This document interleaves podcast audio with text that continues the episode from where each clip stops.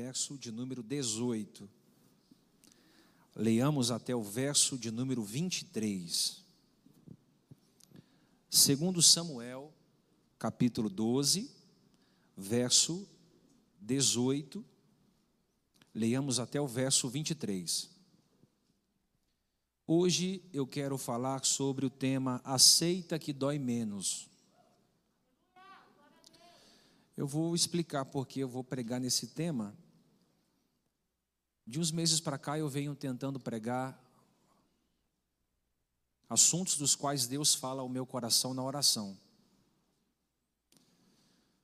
Por mais que eu conheça a Bíblia, eu sempre estou tentando pregar o que Deus me fala nas noites de oração, para não ter erro.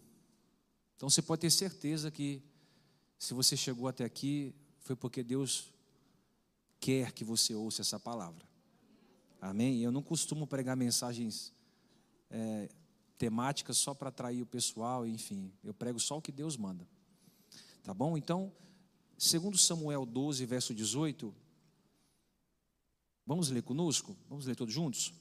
Olha o que a Bíblia diz: Ao sétimo dia a criança morreu, e temiam os servos de Davi dizer-lhes que a criança tinha morrido, pois diziam: Eis que sendo a criança ainda viva, lhes falava, falávamos, porém ele não dava ouvidos à nossa voz, como pois lhe diremos que a criança morreu, poderá cometer um desatino.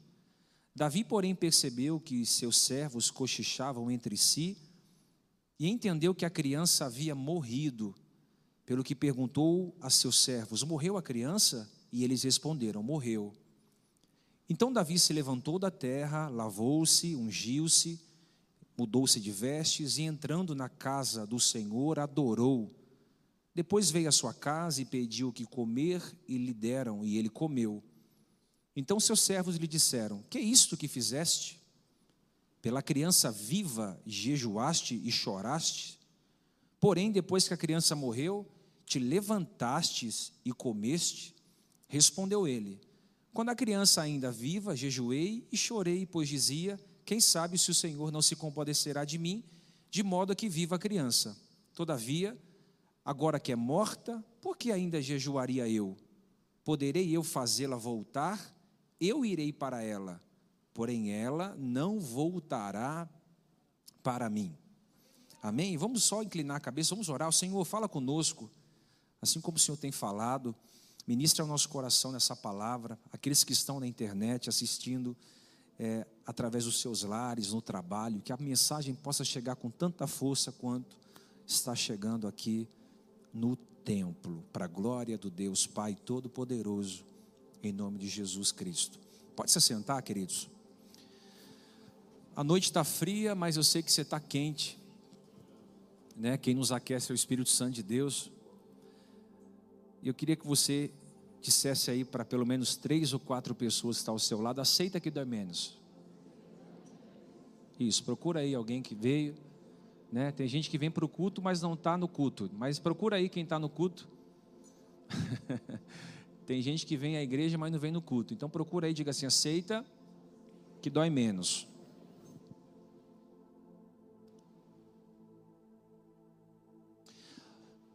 Todos nós sabemos que no mesmo dia em que Davi caiu em adultério com Batseba, ele a engravida. Nove meses depois, a criança ela nasce e é acometida por uma enfermidade gravíssima. O profeta Natan disse que aquela criança ela não sobreviveria, ela morreria.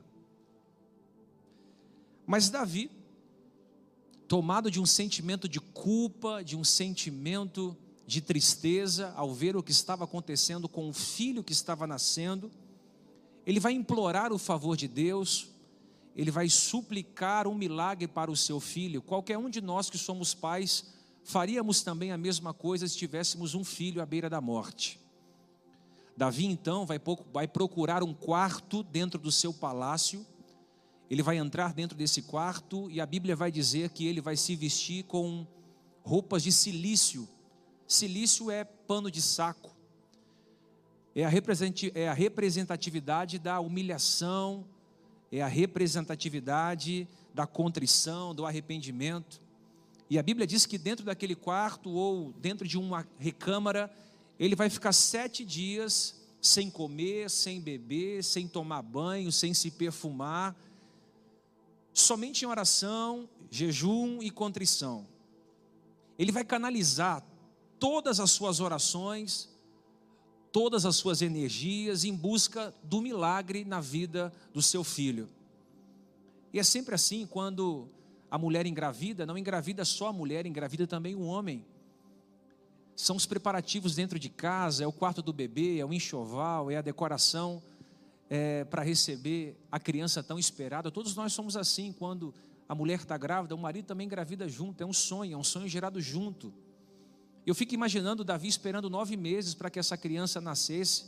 Davi já vinha de um período turbulento, de muita pressão, de muito apedrejamento, ele já estava tendo o seu caráter colocado em xeque devido à queda que ele teve. Então, aquela criança traria para Davi um tempo de paz, de alegria. Então, ele canaliza todas as suas energias em busca de um milagre para aquela criança. Mas a Bíblia diz que, mesmo Davi orando e jejuando, a criança morre. Cá para nós. Eu acho que não existe dor maior no mundo do que a dor do luto.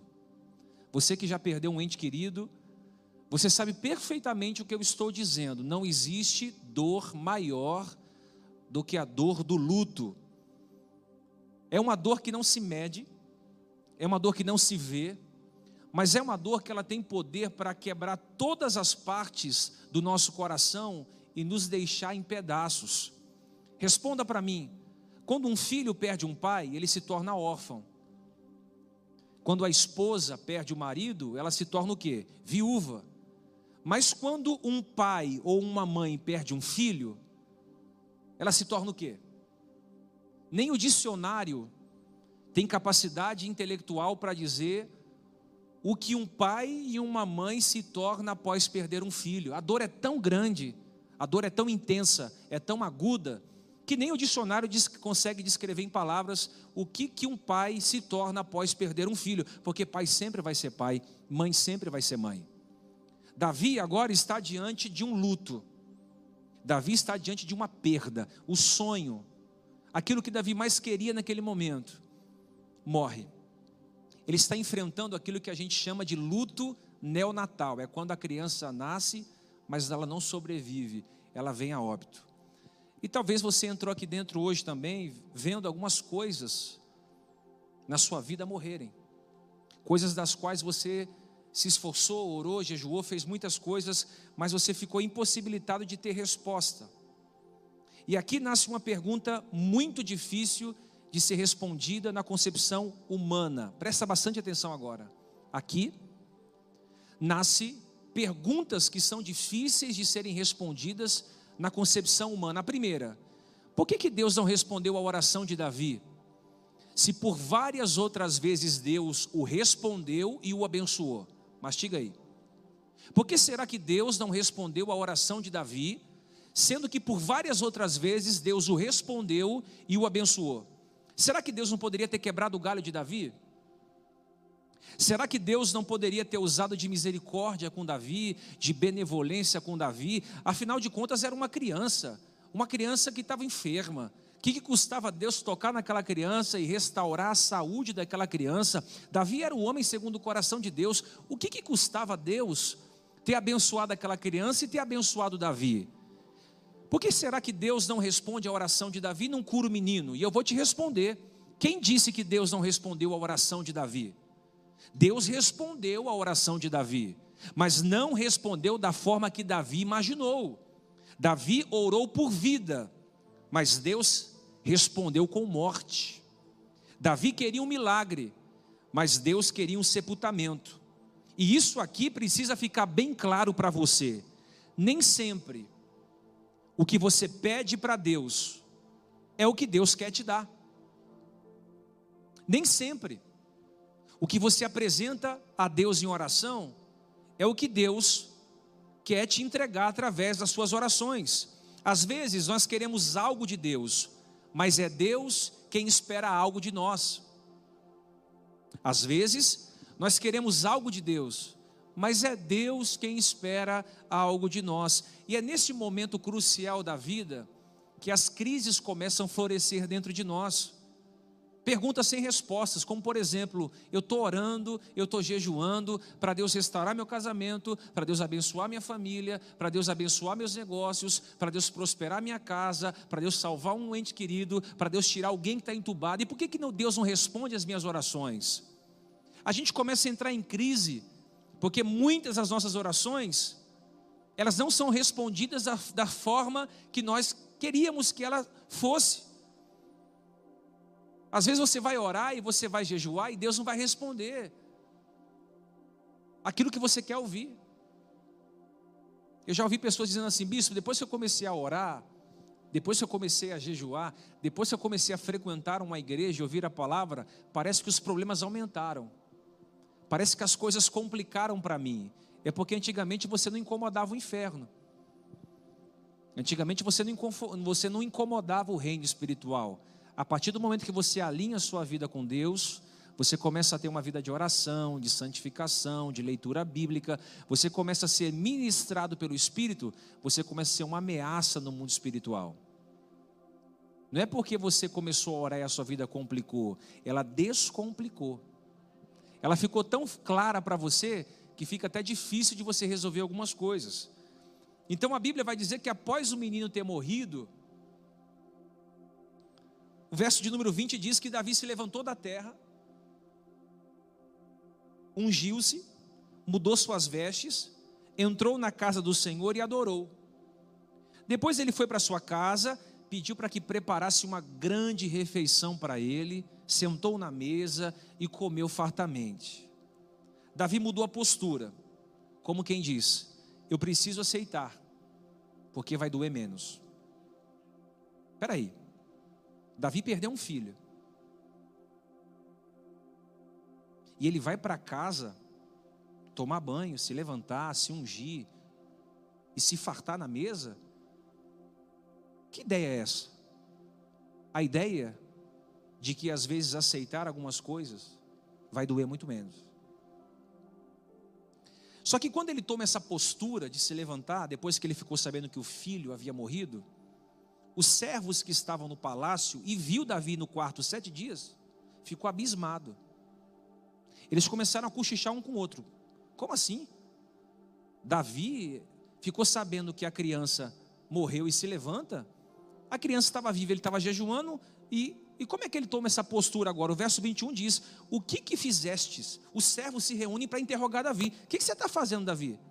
Pela criança viva você jejuou e orou, Porém, depois que a criança morreu, te levantaste e comestes, eles estavam dizendo o seguinte: a gente está esperando você entrar em uma depressão. É isso, se você pegar aqui e espremer aqui o versículo de número 21, eles estão perguntando: pela criança viva você jejua e ora, mas depois que a criança morre você se levanta e come? Eles estavam esperando que Davi mergulhasse em uma depressão, que Davi fosse para uma caverna e ficasse ali dia chorando que ele procurasse alguém para culpar, que ele deixasse de servir a Deus, que ele fizesse uma greve prolongada de fome. Mas quando Davi fica sabendo que a criança havia morrido, Davi ele vai fazer o contrário, ele vai se levantar. E eu quero dizer algo para alguém aqui.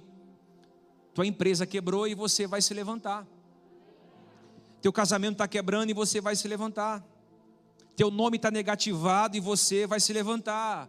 Você foi traído, humilhado, pisado, esquecido, você vai se levantar. Por quê? Porque você precisa contrariar a expectativa que os outros têm ao seu respeito. Eles estão esperando que você morra diante do que você está vivendo. Eles estão torcendo para que você entre em depressão mesmo, mas a mudança de postura diante da dor vai mudar todas as coisas. Antigamente, quando a gente passava por um problema, a gente tinha que tirar férias prolongadas para esquecer do problema que a gente estava enfrentando. Tinha gente que, quando passava um problema, procurava um psicólogo, dizia que estava surtando, insônia, síndrome do pânico. Tinha gente que caía numa depressão profunda, só dormia à base de ansiolítico, barbitúricos. Mas hoje, você que serve a Deus e tem uma compreensão que Deus está no controle de todas as coisas, você precisa se levantar. Por isso que ninguém está entendendo o processo dolorido que você está passando, mas está de pé, está em pé, está quebrado, mas está em pé, está entristecido, mas está em pé, está enfrentando um luto, mas está em pé, está enfrentando uma quebra de um relacionamento, mas está em pé, está passando necessidade, ninguém sabe, mas está em pé, está com o nome negativado, não tem como comprar nada, é só humilhação atrás de humilhação, mas você está em pé. Isso é interessante, porque quando você aceita algumas coisas, isso acaba doendo menos em você. Quem está entendendo, diga amém. Por que, que aceitar dói menos? Porque a gente condiciona algumas realidades que fogem da nossa realidade. Tem coisas que só está na alçada de Deus, não está na nossa alçada. Mas se a igreja brasileira, a igreja moderna, ela ensinasse os seus fiéis que existem coisas que nunca vão mudar, as pessoas se afastariam menos de Deus e menos da fé. Se os pastores gastassem, gastassem mais tempo ensinando à igreja que existem coisas que nunca vão mudar, nunca, as pessoas se distanciariam menos de Deus e menos da fé. O evangelho, ele vai te capacitar para que você lide com dor e sofrimento.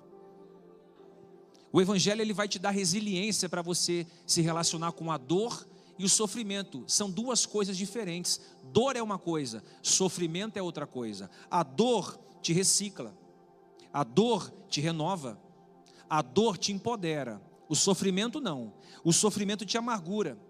O sofrimento te enfraquece, te paralisa, te destrói. Deus te habilita a você saber lidar com os dois. Então o Evangelho vai te ensinar a lidar com a dor e não a cultuar o sofrimento. Davi entendeu aquilo que Jó entendeu.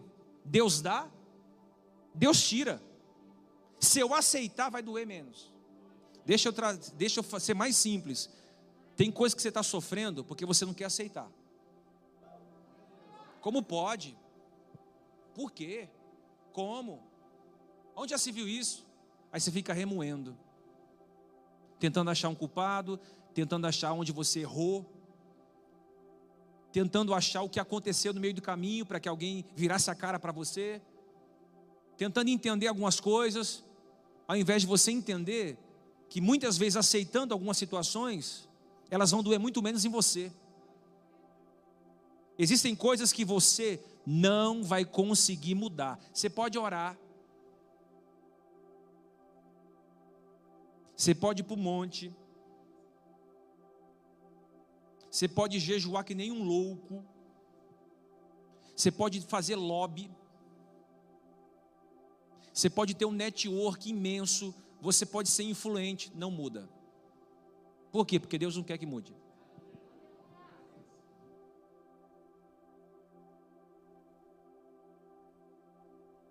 Os servos estão dizendo o seguinte: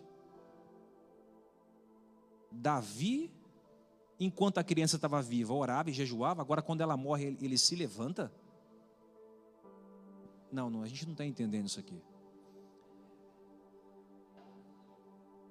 As pessoas não vão entender as suas posturas a partir de hoje, nos momentos de dores da sua vida.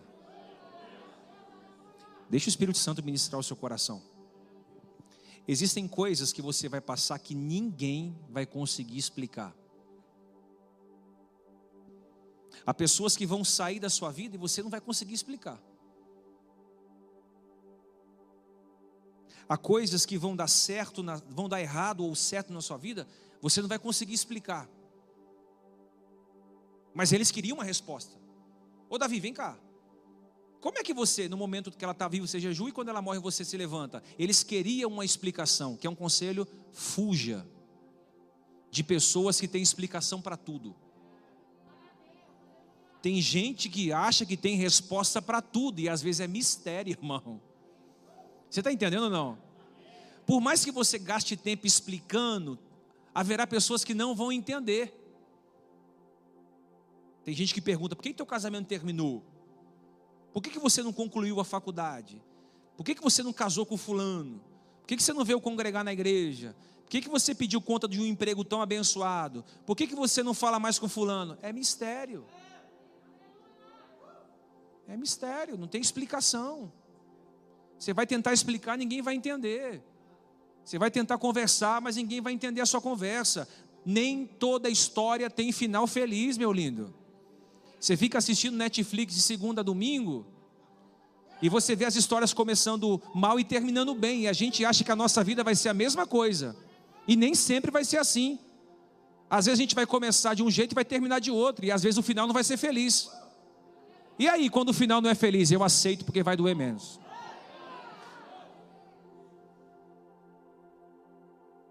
Diga aí para o irmão, aceita, irmão.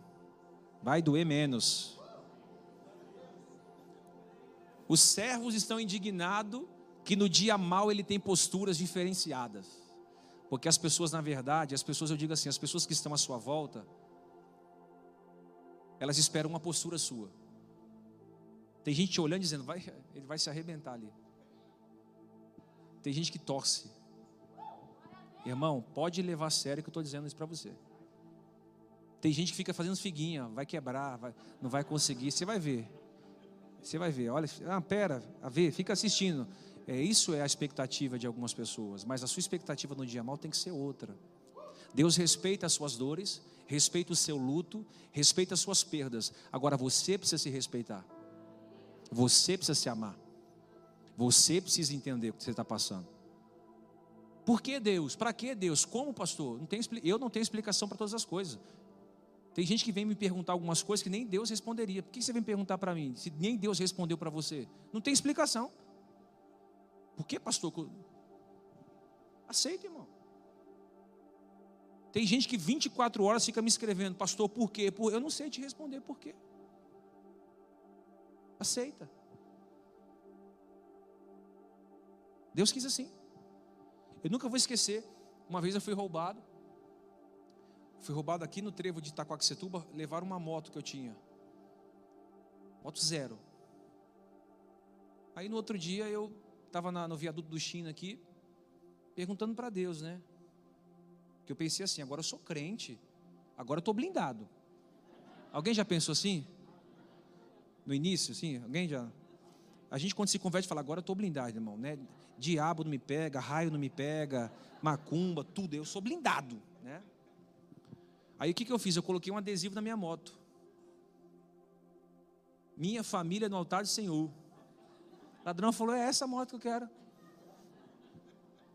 Levou minha moto. Aí no outro dia eu fiquei pensando, falei: Poxa, por que Deus? Por quê? Para quê? Para quê?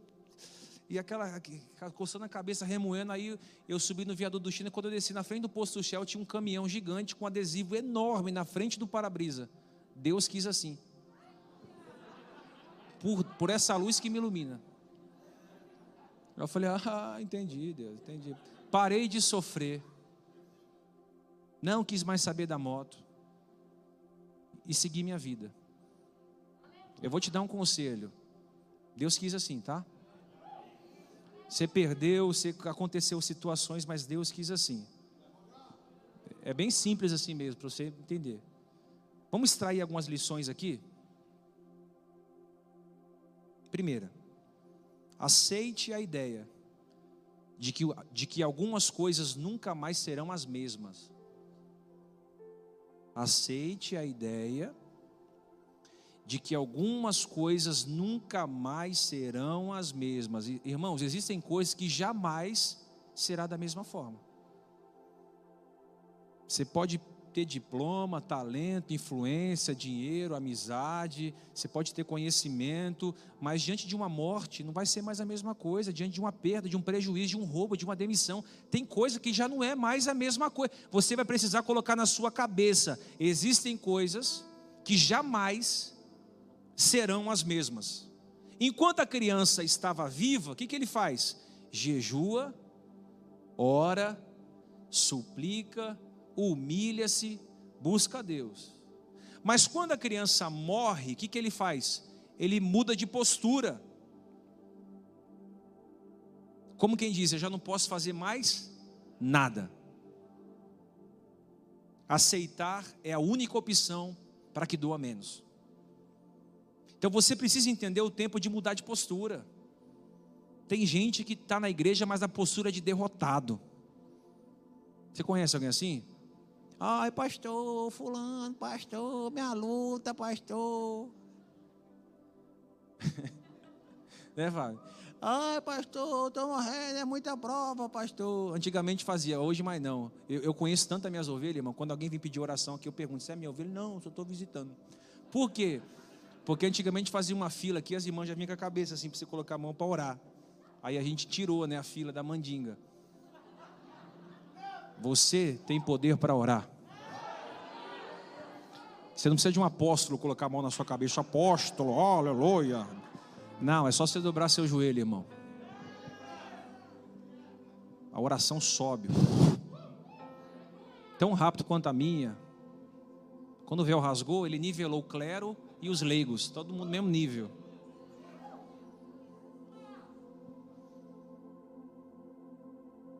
Tem que mudar de postura, gente.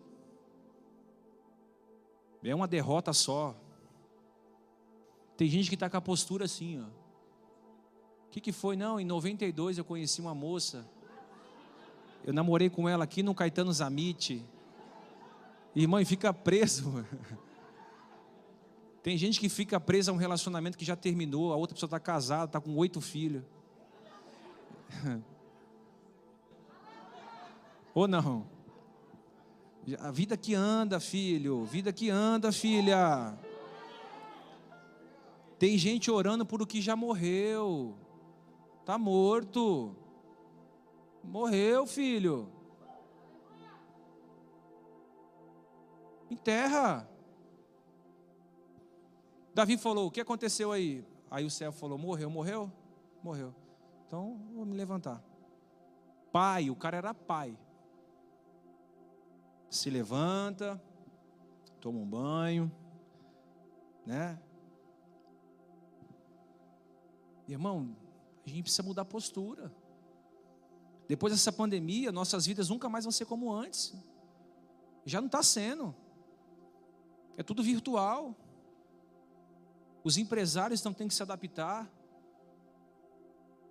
As igrejas estão se adaptando, as escolas estão se adaptando, as academias estão se adaptando.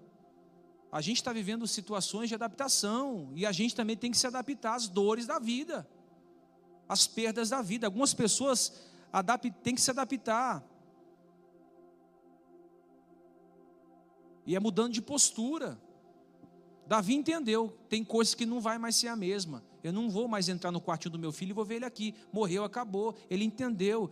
Ele entendeu que ele fez o que podia. Você fez o que podia para salvar a tua casa.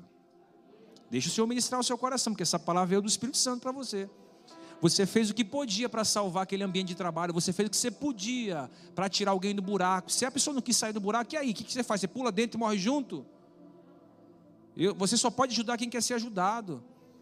Você fez de tudo para salvar aquela amizade, você fez de tudo para salvar aquele amigo, você fez de tudo para ajudar aquela irmã, para ajudar aquela sogra, para ajudar aquele enteado. Você fez de tudo. E aí? E aí que tem coisas que eu preciso soltar e deixar a vida andar. Algumas coisas você não vai entender. Como por exemplo, tem gente que vai começar com você, mas não vai terminar com você. Vou falar de novo. Tem gente que vai começar com você, mas não vai terminar com você. Tem gente que vai viver um momento contigo, mas não vai viver uma vida contigo. Diga para três pessoas: tem gente que é passagem e não permanência.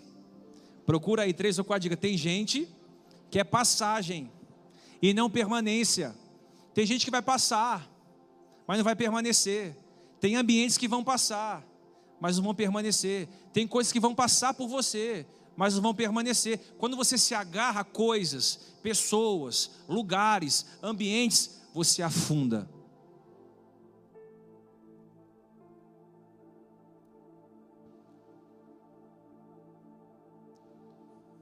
Davi entendeu, poxa, tem coisas que não vai mais ser a mesma. Eu vou te dar um conselho de pastor. Faça de tudo para que as suas amizades, seus relacionamentos, seu casamento, seu ministério nunca arranhe. Se você puder fazer de tripa coração para ajudar amigo, socorrê-lo, abraçá-lo, amá-lo, emprestar dinheiro, fazer o que, o que você puder fazer, faça. Ó, mas estou muito cuidado para você não chateá-lo. Porque às vezes, irmãos, a gente acaba chateando as pessoas, nunca mais a amizade é a mesma. Está entendendo ou não? Tem vezes que chateia a esposa, o casamento fica meio manco. Não vem dizer que é a mesma coisa, que fica meio. Quem está entendendo? É a mesma coisa no ministério. Eu não posso mentir para você, tem coisas que não vão ser mais as mesmas. E eu gosto disso. Porque quando as coisas não são mais as mesmas, eu tenho que aceitar que eu não estou mais no controle de tudo. Segunda coisa, sua vida não pode acabar porque alguém não faz mais parte dela. Anota aí. Tua vida não pode acabar porque alguém não faz mais parte dela. A criança morreu, certo? Mas a vida de Davi continua. A criança morreu, mas a vida de Davi continua. Quantas pessoas não deixaram de ver plenitude porque alguém já não faz mais parte da vida dela. Perdeu o trabalho, não é mais feliz. Perdeu um amigo, não tem mais felicidade. Perdeu o ministério, não tem mais felicidade. Perdeu uma coisa, não tem mais felicidade. A mulher foi embora com outro, o cara chafunda-se numa depressão, quer tirar a vida, não tem mais felicidade. Deixa eu dizer para alguém aqui: tua vida não pode acabar porque alguém não faz mais parte dela. Irmão do céu, escute isso aqui. Eu estou dizendo de um filho. Aquela criança era tudo para Davi, era o sonho de Davi, era o projeto de Davi, era o que ele mais queria no momento, mas infelizmente Deus disse: Eu estou recolhendo para mim. Acabou. Você, você, isso aqui é maturidade, você entendeu o tempo que as coisas vão terminar. Ponto, acabou. Deus está te ensinando aqui. Tem horas que Deus fala assim: Eu quero para mim. Acabou. Ah, não adianta chorar. Não adianta fazer campanha aqui. Não, irmão do céu. Não adianta vir pedir para orar. Não adianta você dobrar o joelho para orar em casa, em jejuar. Deus falou: É meu. Acabou. E aí? O que, que você faz quando Deus tira de você o que você mais ama? Você se torna um ateu? Psicológico? Você se torna um ateu prático? Você apedreja o céu, você culpa a igreja, você culpa o pastor, você culpa a sua mulher, você culpa alguém? Ou você diz, Senhor, eu entendi que tem coisas que não fazem mais parte da minha vida, mas está na autoridade de Deus, está tá, tá na permissão de Deus. Deus é soberano, irmão. Tem coisas que ele vai tirar de você, ele não vai pedir, ele não vai te ligar, falou, ô Diego, tudo bem, meu lindo? Ô filho, oi, quer Jeová direto, tudo bem? Te dando uma ligadinha aí, estou aqui com os anjos aqui. E eu vou é, ter que tirar isso de você, tá bom, meu filho? Não, tem hora que Deus vai tirar mesmo, sem pedir. Mas como assim, Deus? É, eu faço o que eu quero. Eu não te devo satisfação de nada. Quem está entendendo? Quando você tem confiança em Deus, você fala, irmão, se Deus está tirando algo de mim aqui, eu tenho certeza que Deus é Pai. Um pai nunca tira algo de um filho para deixar o filho sem ter nada. O pai tira para dar algo melhor. O pai tira para ensinar maturidade. O pai tira para ensinar obediência. O pai tira para ensinar bons modos. O pai tira para transferir caráter. O pai tira para tirar o ego, a jactância, a soberba. Às vezes Deus te entregou tantas coisas e está tirando algumas coisas só para te dar maturidade só para te ensinar que você não vive por meio de coisas ou pessoas, você vive na dependência absoluta de Deus. Eu estou dizendo que aquela criança representava tudo para Davi. E tem coisas que Deus tirou da sua vida que representava tudo para você, mas Deus disse: Eu quero para mim.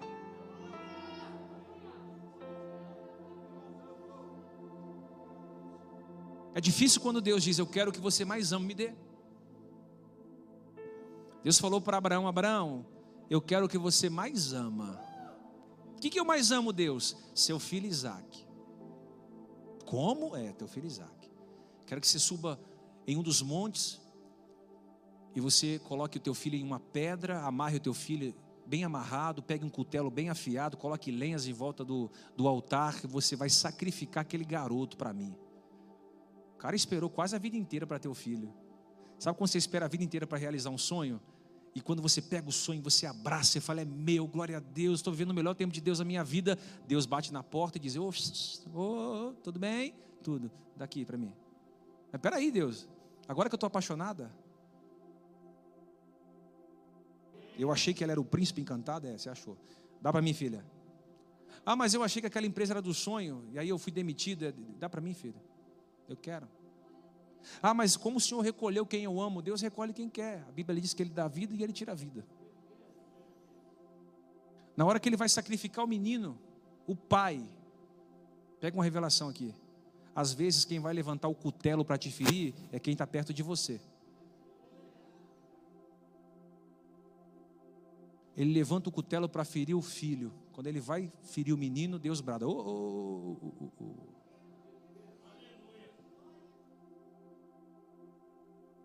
A Bíblia diz que Deus disse a Abraão: Eu vi que você é fiel. Não precise fazer mal ao garoto. Olha para o lado. Aí ele olhou para o lado, tinha um, um, um novilhinho amarrado pelo chifre. Ó, sacrifica ele. Eu só queria saber se você tinha coragem de me entregar coisas das quais você ama. Se Deus te pedisse para você entregar hoje aquilo que você mais ama, você teria coragem de entregar? Ou você está tão apegado a algumas coisas, algumas pessoas que diriam, eu não, eu não. Só que é engraçado que quando a Bíblia diz que Abraão amarra Isaac no altar, o menino tinha 14 anos, 15 anos, dizem até que ele tinha 18 anos, então era, já era grande, né? Eu fico imaginando ele amarrado no altar, cheio de lenha e fogo.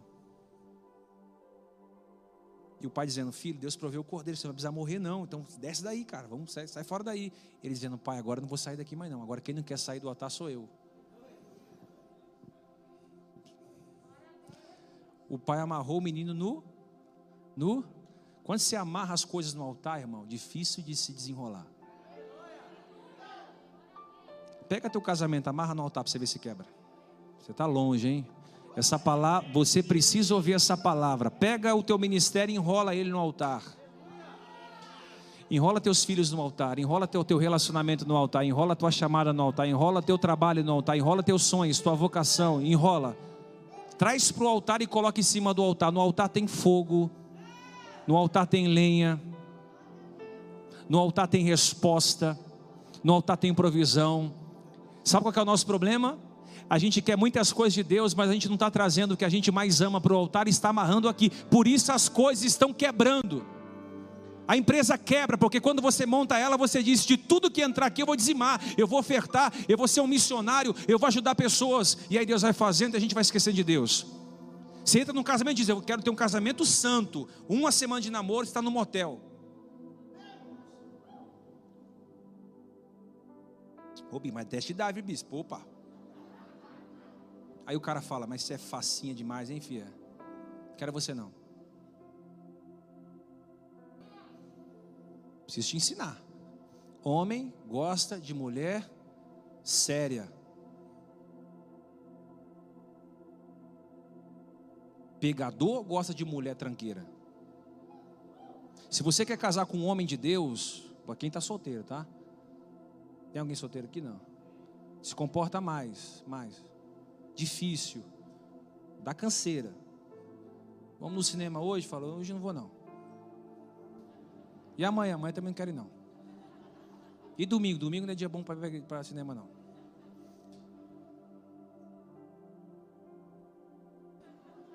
Vem aqui em casa, eu não vou não. Se quiser, vem aqui. Você vai, você vai ter cozinhando com sal, panela quente. Ele manda uma mensagem para você, você responde depois de três dias. Nem vi. Deixa eu ver se ele gosta de você mesmo. Vai sentindo se ele, se ele quer você ou se ele quer seu corpo, se ele quer você. Vai dando canseira.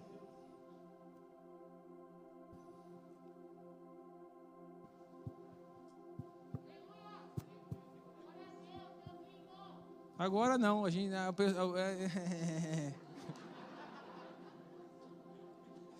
Eu não vou falar mais nada, irmão.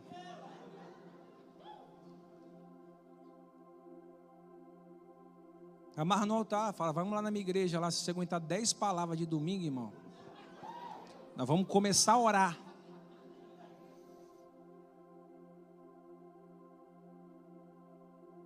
E aí, depois você vai falar com meu pai. Como é? Vou falar com meu pai. Meu irmão. Vai pedir pro meu avô.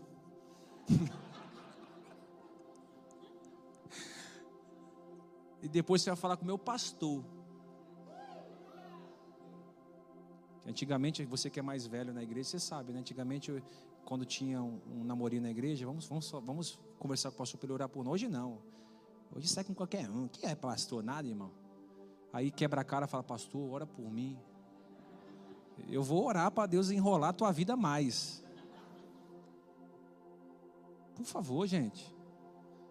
Traz, traz teu namoro para o altar. Traz seu casamento para o altar. Traz seus filhos para o altar. Para de dar tudo que seus filhos querem e, e traz ele para o altar. Fala, você quer, você quer coisa do papai, da mamãe? Vem para a igreja que papai e papai e mamãe vai dar o que você quer. Você quer o quê? Papai vai dar. Primeiro Deus. Primeiro o Senhor.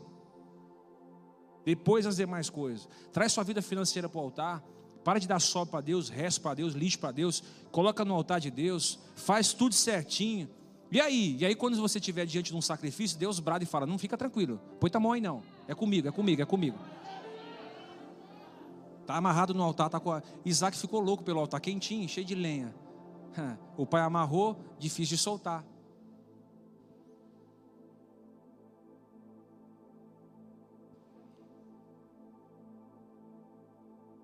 Diz para o irmão aí: Tua vida não pode acabar, porque alguém não faz mais parte dela.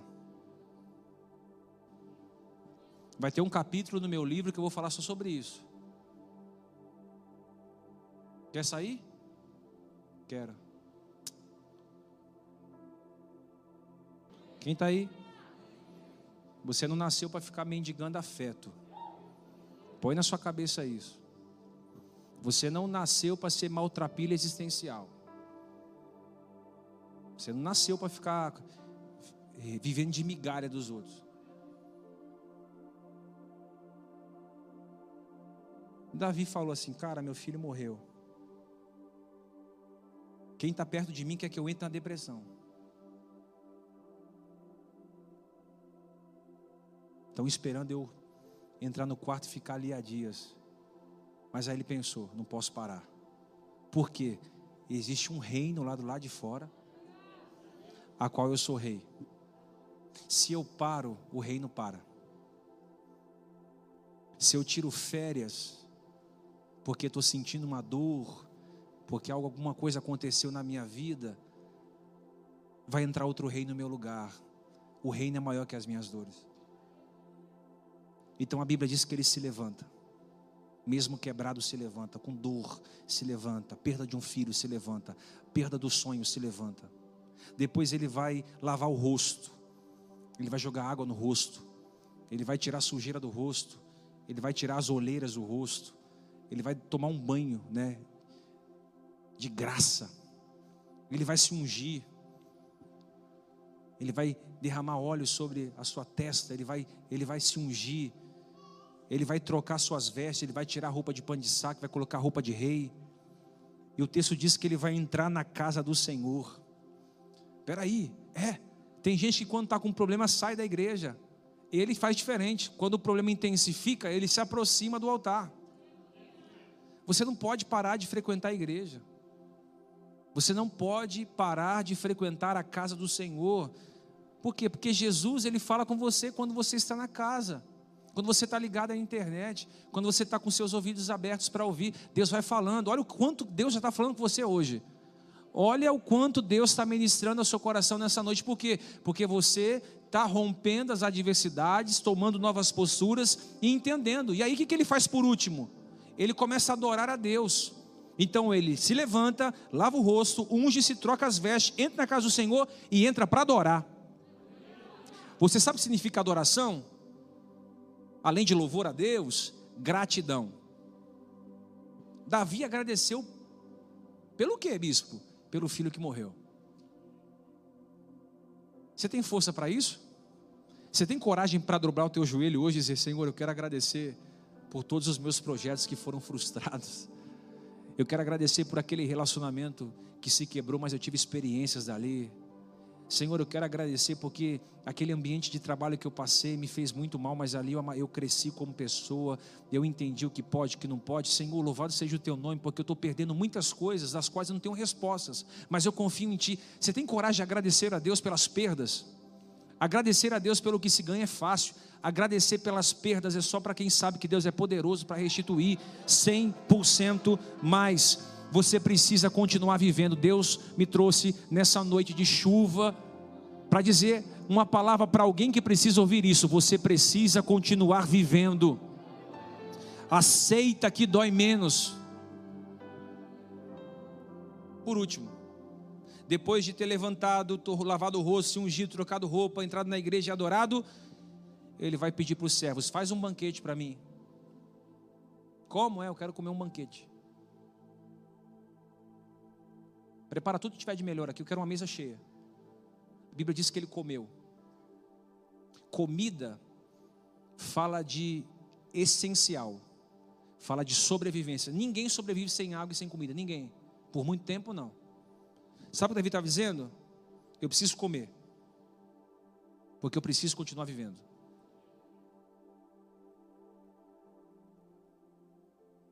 Eu não posso morrer junto com aquilo que morreu. Preciso continuar vivendo. Eu preciso continuar vivendo. Prepara uma comida para mim. Prepara uma comida para mim que eu preciso continuar vivendo em detrimento daquilo que morreu. Prepara aí um banquete para mim. Eu preciso comer. Eu preciso me levantar e comer. Eu preciso me alimentar. Eu não posso morrer com o que morreu. Eu preciso estar farto. Eu preciso estar revigorado. Tem um reino lá fora para poder administrar. Eu preciso comer. Preparem uma mesa para eu comer. Quando você vem à casa do Pai, os anjos preparam pães quentes para você comer. Quando você vem e você lê a palavra de Deus na sua casa, no seu quarto, no seu trabalho, é como se um banquete tivesse diante de você, você vai comendo aquilo, você vai se alimentando. A Bíblia diz que ele é o pão da vida que desceu do céu. A Bíblia diz que no deserto caía maná e eles se alimentavam, codornizes eles se alimentavam, eles comiam e eles se alimentavam. Se nós ficarmos sem alimentação, nós morremos. Nenhum ser humano consegue viver sem alimento. Nós que somos filhos de Deus não conseguimos ficar sem o alimento da palavra. Então, quanto mais você se alimenta, mais forte você se torna. Quanto mais você come da palavra, mais firme você fica. Quanto mais você come do banquete espiritual, mais você vence a morte. E essa palavra é para você que está aqui desnutrido, anêmico, anorexo. Você precisa voltar a, a se alimentar da palavra de Deus, porque é ela que vai tirar você do lugar que você está. Pega essa palavra, Deus está preparando hoje uma mesa para que você se alimente, para que você coma, se farte, se lambuze, abra a janela e veja que existe um reino lá fora, do qual você precisa estar forte, do qual você precisa exercer justiça e equidade. Em nome de Jesus, muita gente quer ver você caído Muita, Deus, ou oh, Espírito Santo, o Espírito Santo manda dizer para alguém: muita gente que está do lado de você quer ver você prostrado, quer ver você em uma depressão, mas Deus me usa para dizer para alguém aqui: levanta, come, se lava, limpa o rosto.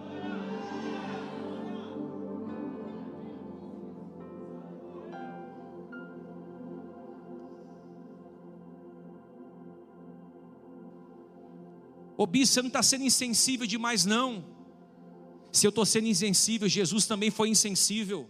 Mateus 8, 21, um discípulo se aproximou de Jesus e disse: Deixa eu sepultar meu pai. Jesus disse: Segue-me e deixa os mortos sepultarem os mortos.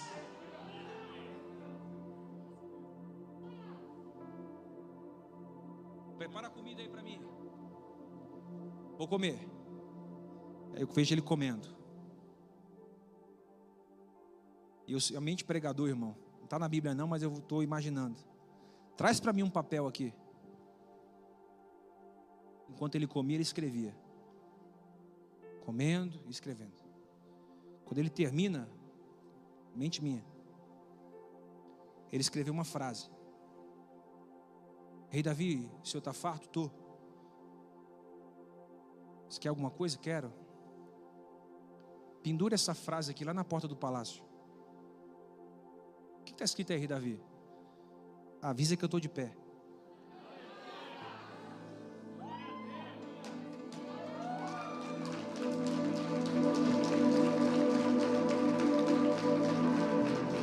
Bate aí no ombro de alguém e diga assim: avisa. Não, ele não veio, não, não veio para o culto, não. Bate para quem veio, para quem veio, para quem veio. Incomoda, incomoda. Diga assim: ó, avisa que eu tô de pé. Avisa que eu tô de pé. Avisa que eu tô de pé. Um pegou aqui, ó.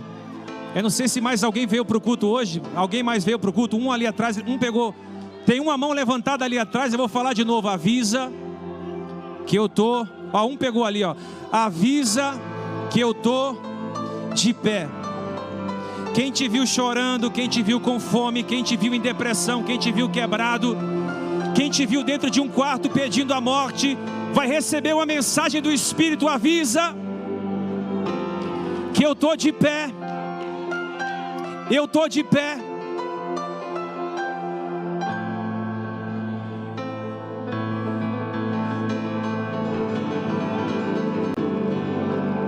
Essa é a maior resposta para quem achou que você estava morto, é avisar que você está de pé. Manda uma resposta no seu trabalho amanhã para quem quer que você saia de lá. Manda uma resposta dentro daquela casa para quem quer que você saia de lá. Manda uma resposta no seu bairro para quem quer que você mude de bairro. Avisa, avisa, avisa para todo mundo. Tá de pé, tá de pé, tá de pé, tá de pé, tá de pé, tá de pé, tá de pé, tá de pé. O que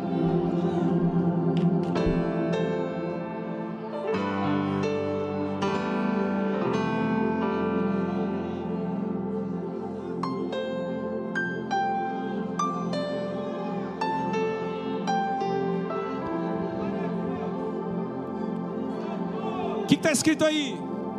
O rei Davi mandou dizer que está de pé. Como assim está de pé? Depois de um adultério, está de pé. Como assim depois de um assassinato, está de pé? Como assim depois que perdeu um filho, está de pé? O teu erro não é a tua história. Aquilo que você está passando hoje não determina o teu final.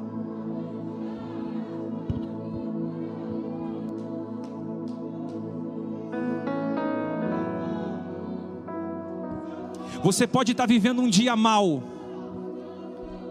mas não é o seu livro, pode ser uma página dele. Deus me trouxe aqui para dizer para alguém: você precisa se levantar. Troca tua roupa, lava teu rosto, se alimenta melhor. Chore tudo que você tiver para chorar, mas quando Deus disser para você acabou, meu filho, levanta tua cabeça. Olha para frente. Você fez o que você deveria ter feito, você orou, você jejuou. Só Deus sabe o quanto você orou para que esse casamento se restaurasse. Só você e Deus orou, sabe o quanto você orou para que aquela pessoa voltasse. Só você e Deus sabe o quanto você sofreu. Você fez o que você pôde.